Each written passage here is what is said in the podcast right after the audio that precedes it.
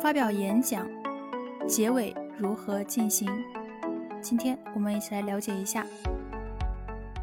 结尾很重要，如果你前面讲的很精彩，结尾虎头蛇尾的话，也会留下不好的印象。反之，你的结尾精彩，会将你前面的内容推向高潮，也可以挽救演讲中的一些失误，会给整篇演讲加分，甚至使其反转。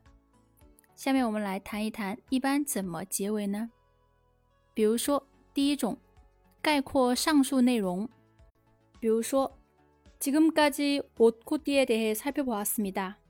지금까지 뭐뭐에 대해 살펴보았습니다. 或者 오늘 이 자리를 통해서 우리를 진정으로 변화시킬 수 있는 힘은 오로지 사랑과 서로에 대한 존중이 두 가지라는 말씀을 드리고 물어날까 합니다. 잘들어주셔서감사합니 다。 오늘이자리를통해 서， 通过今天这个场合，我想要说什么呢？원어라는말씀을드리고물러날까합니 다。 说完这个我就走，我就退下了。잘들어주셔서감사합니 다。 谢谢倾听。第二种，再次声明演讲的中心思想，表达你的心愿，或是给予鼓励。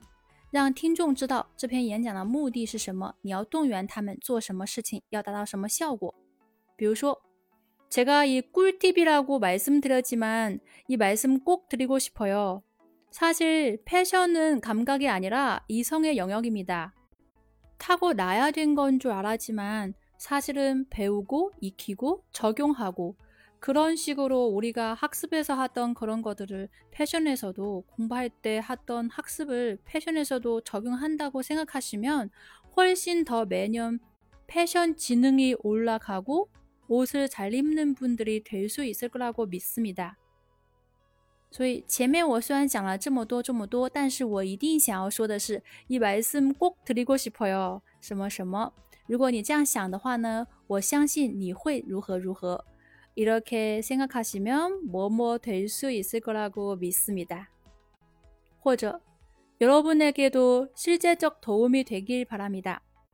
表达希望能够帮到大家.或者总结所以 그래서 나를 믿는 것도 유능합니다. 라고 생각하고요. 스스로를 믿고 새로운 것을 도전하고 용기를 내는 여러분과 저를 응원합니다. 화이팅!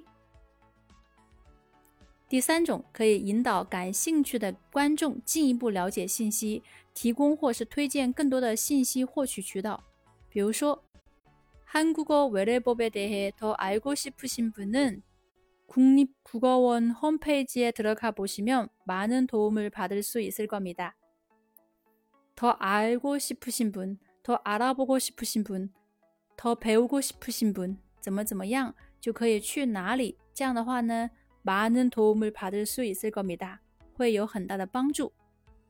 或者最后表示自己是谁谁谁，再次来介绍自己，表达感谢，就像广播节目主持人或是记者最后来介绍自己一样。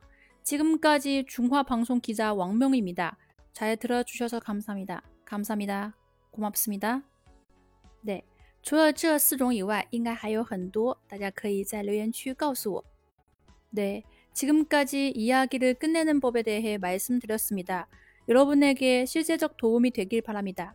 감사합니다.